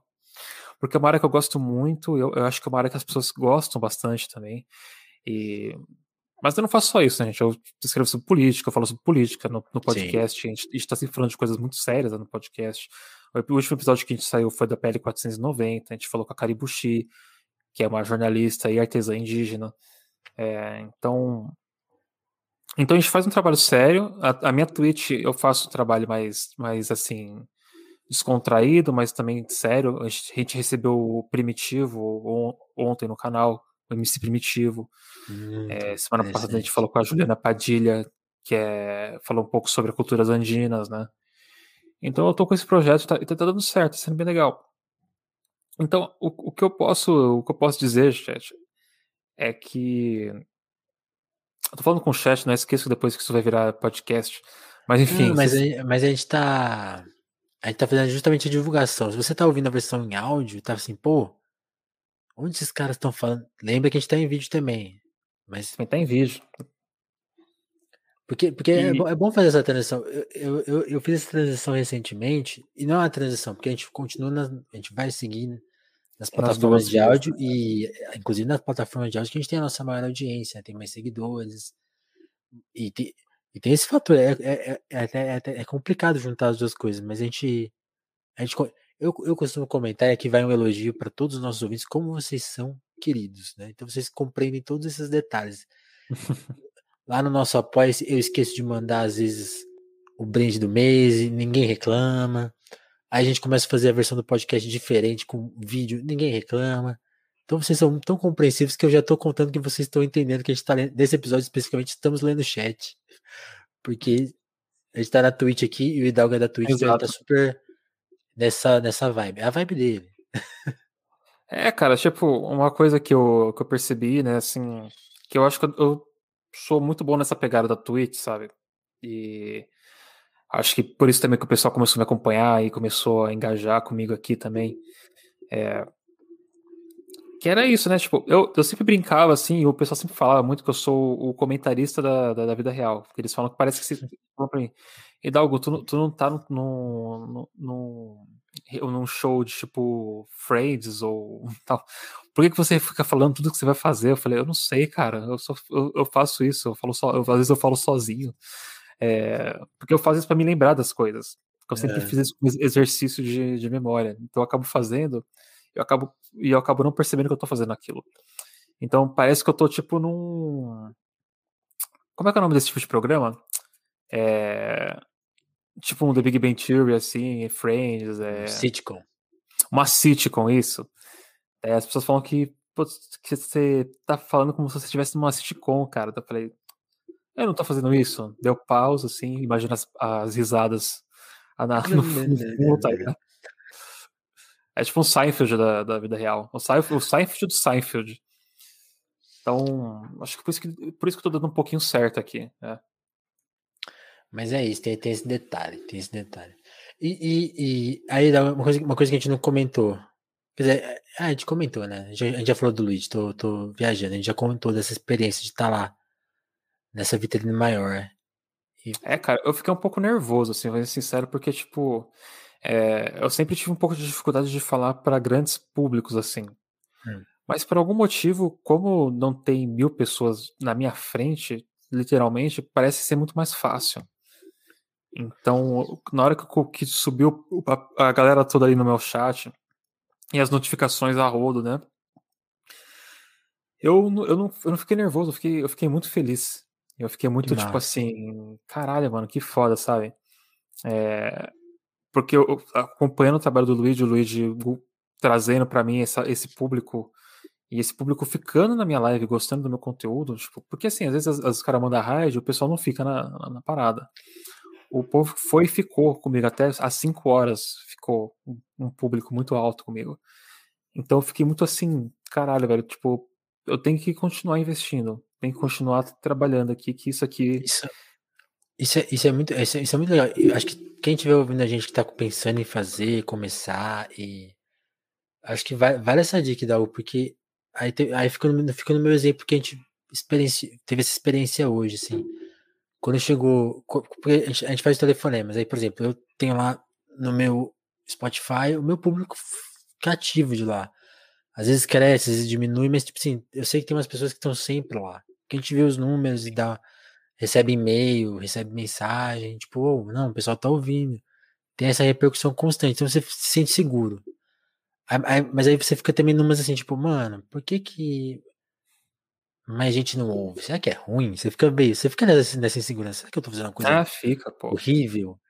E tipo assim, por isso que ninguém escuta. Você fica, você, você, vive essa experiência. E aí foi muito louco hoje que quando o, o Orlando pôs a bomba na nossa mão, a, a, primeira resposta das pessoas que nunca tinham estado em contato com a gente, aí, aí chegou o Maleron, que trocou uma super ideia. É tipo assim, aí vai, vieram vários comentários ali assim, caramba, cara, que, que demais descobrir isso, porque a gente não fazia ideia que existia. Então, tipo assim, as pessoas se reconheceram na gente. Falou, mano, eu precisava disso. Tipo assim, as pessoas felizes, assim, tipo, várias pessoas, caramba, o Crazy Crazy que, que não é de entrevista, é tipo um bar online, as pessoas comemorando. Cara, chama um bar online, tipo, essa, esse grau de felicidade. É, então, então camarada. Tipo, é muito louco isso, porque é louco mesmo. Fortalece nosso trabalho. Tipo, não, vamos seguir, porque uma hora as pessoas vão encontrar a gente. E, e a, questão, a questão é que, que fica ali a lição, né? É, a lição que fica é que, tipo, o público não chega na gente. É, não é que eles não gostam do nosso material, é que eles não chegam na gente, que nem eu falei. Ah, no geral, quem está criando esse tipo de conteúdo, a gente não tem recurso para poder fazer a divulgação que a gente gostaria de estar tá fazendo. É. É, eu, eu não tinha microfone, eu não tinha luz, eu não tinha. Cara, eu não tinha nada. Só que eu comecei e falei, eu vou fazer. E fui fiz. E fui fazendo. E foi dando certo. E aos pouquinhos eu fui assim implementando as coisas tal. É... Não é assim, não é fácil. Nunca é fácil. É... Ó, tem a, a, a, o Alma fala aqui, ó. Tem esse drama como é um Instagram de poesia, de insistir, apesar das dúvidas e dificuldades e do pouco alcance. É, cara, uma, uma coisa que. Uma dica que eu dou, que é o que eu tô fazendo e é o que eu tô recomendando as pessoas, as pessoas a fazer, é procura criar uma rede primeiro. Procura criar uma rede de apoio. Se tu faz poesia, procura ver quais são os grandes canais que fazem divulgação desse tipo de coisa. E daí você vai, não vai no canal, você vai nos administradores. Quem administra aqueles canais e conversa com eles. E fala, pô, é, eu tenho esse trabalho aqui e tal, será que a gente não pode bater uma conversa e tal? Se, se vocês gostarem, se divulga o nosso trabalho, pá. É, e se vocês gostarem, eles divulgam. Sim. Sabe? Mas tem, tem que insistir. Porque nada é fácil pra gente, chat. Pra gente sempre vai ser difícil. Não importa o quão bom a gente for. Sempre vai ser difícil pra gente. Porque sempre vai ter algum filho da puta que vai estar tá num cargo que não devia estar, tá, que tá lá por indicação de alguém. E a gente sabe muito bem disso. Então, o quanto de pessoas mega qualificadas que vocês devem conhecer que, que trabalham para uma caminho, empresa, né? É que trabalham ou que trabalham numa empresa em que ela é tão é, ela é mais qualificada que o próprio chefe dela. O chefe não tem as, as qualificações necessárias para estar tá ocupando o cargo que ele está ocupando. E ela tá lá recebendo um salário de fome, sabe? A vida é isso, chat. É muito isso. A vida é isso. E Dalgo, pra gente. A gente tá super aqui, já tá tarde. Estamos gravando sim, na madrugada sim, sim. já. Estamos já e... no de, de, noite com o Hidalgo. De noite com o Hidalgo aqui no nosso talk show. O que, que você planeja, assim? Sem querer ficar também que você entregue seus planos e tal, mas que espaços você está pensando aí para Twitch? Pra, pra, você falou, né? Você está montando uma programação. Sim, sim. E ah, sim, junto, o que você está pensando para organizar? E, tipo assim, coisas que você quer realizar mesmo, pra, até para a gente planejar, tipo assim, que, ver quem pode ajudar numa, numa, questão. O que, que, você gostaria de fazer que ainda não está dando para fazer, mas já, já tá no horizonte, assim. Ainda hum. sem, sem abrir muito o jogo para não atrapalhar, mas já fazendo umas considerações, tipo, ah, seria legal tal coisa. Não, perfeito. Ah, se eu já tiver alguma pergunta também, aproveitando que você, que você Verdade, chefe, tá liberado aí. Cara, assim, o, planos futuros são, é, no momento, é eu continuar com o trabalho que eu tô fazendo, né? É, essa outra etapa do meu trabalho agora, né? Que eu tô agariando mais seguidores, que é a etapa mais, mais agressiva do, do plano que eu, tinha, que eu tinha feito.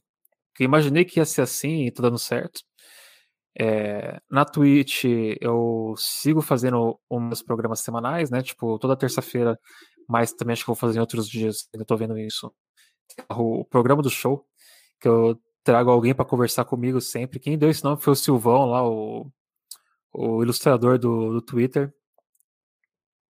Que tem lá o, o HQ de briga, se vocês não conhecem, vão atrás, é muito bom. Daí ele, ele falou, bota o nome de programa do show. Eu falei, aí, tá aí, vai ser esse o nome. Daí a gente sempre tá trazendo alguém para conversar.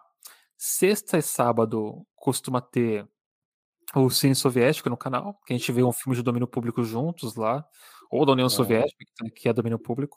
A gente acaba vendo juntos. E. Uh, Tarkovsky eu... é do, domínio público? Bom, não derrubaram meu canal, então. Porque foi feito na União Soviética, né? Então eles são de domínio público no geral, não tinha direito autorais, né? Eles não derrubam. É... Olha só, não sabia disso não.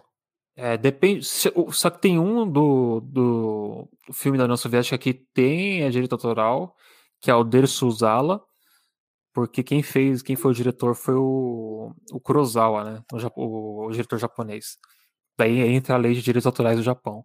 Daí é outra, outra okay. questão. Então a gente tá fazendo isso, e daí tirando as lives que a gente faz aí. Eu tô começando a fazer umas lives de Pomodoro agora. Hoje eu fiz uma é, para a gente estudar juntos, trabalhar juntos. Então, a gente está fazendo esses lives, vou começar a fazer essas lives de Pomodoro. Tem o podcast semanal, né? Que a gente sempre está gravando a Rádio Metamorfose, sempre falando com algum convidado. Vocês estão gravando na Twitch agora? Não, ainda não. Isso ah. tô, é uma parte do plano também, é fazer ah. as gravações na Twitch. É que agora a gente não tem como fazer porque não falta equipamento, né? Uh, então a gente tem lá a Rádio Metamorfose, o nosso podcast, sempre estamos ali sempre fazendo um programinha semanal, às vezes é mais de um programa por semana, quando a gente tem sorte. É... Esse eu queria muito que explodisse aí, a gente está trabalhando duro para isso acontecer. Tomara. E o jornal, né? O jornal Metamorfose, que é onde vocês veem o meu trabalho jornalista, jornalista mesmo, assim, escrito, matéria, com fonte, é... e mais pesado, assim. E, cara, uma coisa que eu tô com o meu planejamento futuro, que é uma coisa que eu sempre quis ter na minha vida, só que eu nunca consegui, era um PC gamer, tá ligado? Mas isso aí é muito futuro, velho, muito futuro. Isso aí não, não tem nem condições no momento. Com esse dólar, boa sorte. É, eu tô pensando em transformar o, o programa que eu tô gravando de terça num podcast também. O pessoal tá pedindo pra eu trans, transformar num podcast para eles poderem ouvir depois, pra não, ter, ficar, não ficar preso na Twitch. Então eu tô. Eu tô pensando aí o que, eu vou fazer, né? O que, eu vou fazer. Mas acho que por enquanto é isso. E ah, não, tem uma outra coisa. É, eu tô escrevendo um livro, então provavelmente eu vou. É um livro de ficção mesmo, assim. Coisa. Só um livro divertido aí que eu tô escrevendo porque eu quero, quero escrever. Então, em breve, talvez lá na live tenha mais notícias desse livro. Muito bom. Ficção é um território complicado, hein? Muito complicado. Vamos ver. Mas, mas você já, já escreveu outras coisas? Já, já, já tateou esse campo? A gente não falou disso, agora fiquei curioso. Já, já, cara, já. Eu escrevia, eu escrevia contos, eu escrevi algumas historinhas, assim, tal. Na faculdade eu escrevi muito, que tinha muito é, é, oficina de texto, né? Uhum. Então eu sempre escrevi muitas histórias tal, e eu sempre joguei muito RPG. Então, como eu sempre joguei muito RPG na minha vida, eu sempre criava as histórias dos personagens, sempre criava o mundo que os personagens iam jogar tal. É... Ah, até lembrei, eu tava criando até um RPG de mesa de Fallout para jogar com o pessoal na Twitch. Então, então eu tenho, eu tenho um pouco de história com isso, sim. É, mas essa é a primeira vez que eu tô começando a parar para me organizar, para sentar, para escrever e tentar escrever até o final, assim, uma história, tipo, começo, meio e fim, longa, sabe? Tipo, pelo menos umas 200, 300 páginas. Então, vamos ver, vamos ver. Acho que tô pensando em fazer na live isso também. Ah, legal, interessante. Para me incentivar também a escrever, porque eu, às vezes eu chego tão cansado do trabalho, velho. É foda. Muito bom.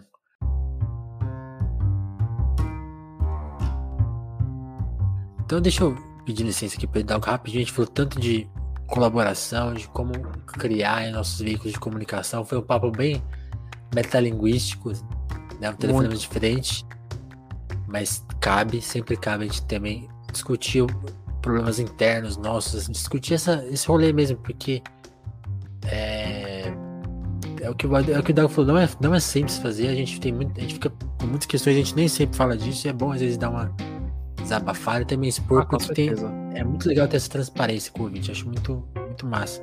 Então eu vou pedir licença para falar de um aspecto aí, ó, quem tá vendo na versão com tela, tá vendo aí nosso apoia-se na telinha, que é uma das formas de você colaborar com o Telefonemas. O Telefonemas não é o nosso, no meu trampo principal e tal, tem outros trampos, mas a gente já, já, já tá juntando um dinheirinho lá, já tem muitos colaboradores, e se você quiser fazer parte, considere colar lá no nosso apoia -se.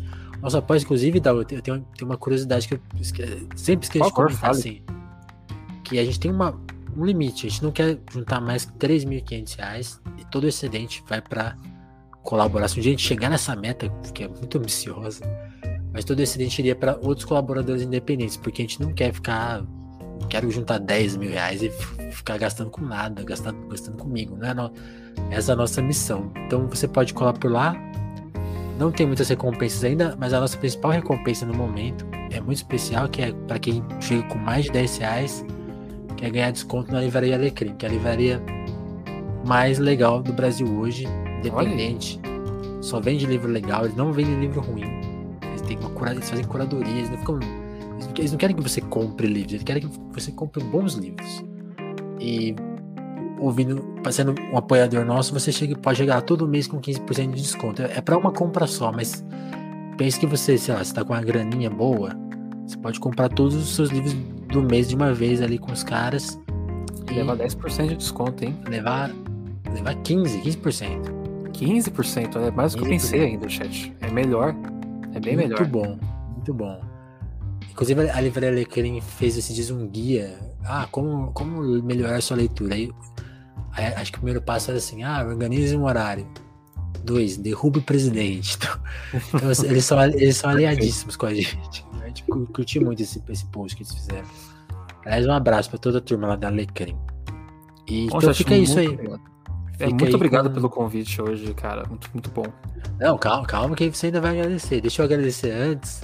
Ah, tá. Justamente tá. a turma que já tá lá apoiando, que, que permitiu que esse episódio existisse aqui. Então, eu quero agradecer. Cadê os nomes aqui na minha lista? Aqui, ó. Quero agradecer a Dana Félix, André Camurça, Dagmar Pinheiro. Ah, tem isso, né? Se você assinar o nosso apoio, você ganhar, vai ganhar a honra de ser seu nome lido todo episódio. Então, agradecer a Davan Brantos, Douglas Vieira, Ismara Santos, Jéssica da Mata, Lívia Rossati, Romanelli, a Sabrina Fernandes, o Gabriel Nunes, Matheus Botelho, Tatiana Araújo, o Pedro Duarte, o Eric Marlon, Diogo Burilo, Kleber Monte, Davidson Mati, Juan Borborema, Mara Juliana, Vitor Breda, Lucas Monteiro, Augusto Batista, Matheus Fonseca, Ana Martins e o Thiago Benício, que eu nunca sei se estou pronunciando corretamente, mas eu estou tentando. Muito obrigado, turma, e de novo aí o meu convite para você que conheceu a gente hoje ou já está acompanhando um tempo. Se puder colar no, no Apoia-se, muito bom. Se não puder, aquele RT, você já tá de igual para igual, é isso aí, tamo junto. Compartilha. Então, sua vez, cara. Pode, que já vou te agradecer aqui pelo papo, foi muito bom te conhecer, ouvir as suas ideias, ouvir as ideias de um, de um outro produtor de conteúdo que está no mesmo campo, com propostas parecidas. É, é, é, bom saber que está, que está rolando, cara. Prazerzão te conhecer. Que é isso, mano. O prazer foi todo meu. É... Peraí, o que eu tenho que falar agora? Fiquei confuso. é meio uma despedida, meio uma despedida, né? Não, tô ligado, tô brincando. Não, chat, muito obrigado pelo convite. Eu fiquei muito feliz de participar do programa de hoje. Foi muito bom ter toda essa, essa conversa e ter o trabalho, assim, poder ajudar de alguma forma, né? Se, se possível. Criar, que nem a gente falou, né? Tem que criar essa rede de, de apoio entre os criadores de conteúdo pra gente poder se apoiar quando a gente precisar de ajuda, né? Quando a gente tá aqui um pelo outro, né? Então, agradeço muito mesmo. Sigam lá o meu canal na Twitch para mais bobajada que eu, e mais programação. Meu Twitter para ver mais briga. Mais briga. A gente nem conseguiu mostrar os prints porque o Twitter resolveu cair justamente hoje. Deve, deve é, ter eu, alguma coisa aí. Eu tô tentando ver aqui o Twitter, ele caiu de novo. Então ele não, não é? eu queria mostrar, mas não deu certo aqui. Para mim caiu, cara. Que merda. É, tá, tá, agora eu consigo ver a timeline e os, e os tweets das pessoas, mas quando você vê as fotos que elas postaram, não aparece. Então, para achar os prints, seria, eu teria que rolar toda a sua timeline, seria bem impossível. é porque eu, fico, eu sou muito ativo lá, cara. Eu consigo fazer. Consigo fazer, tipo, os multitask, assim. Eu tô no trabalho, daí eu abro o Twitter, vou lá, brrr, eu faço alguma outra coisa, vou, vou, vou, vou, e vou fazendo tudo. Gênio. Pô, que bom que você gostou da conversa, Davi Ben Saman. Muito bom. É isso.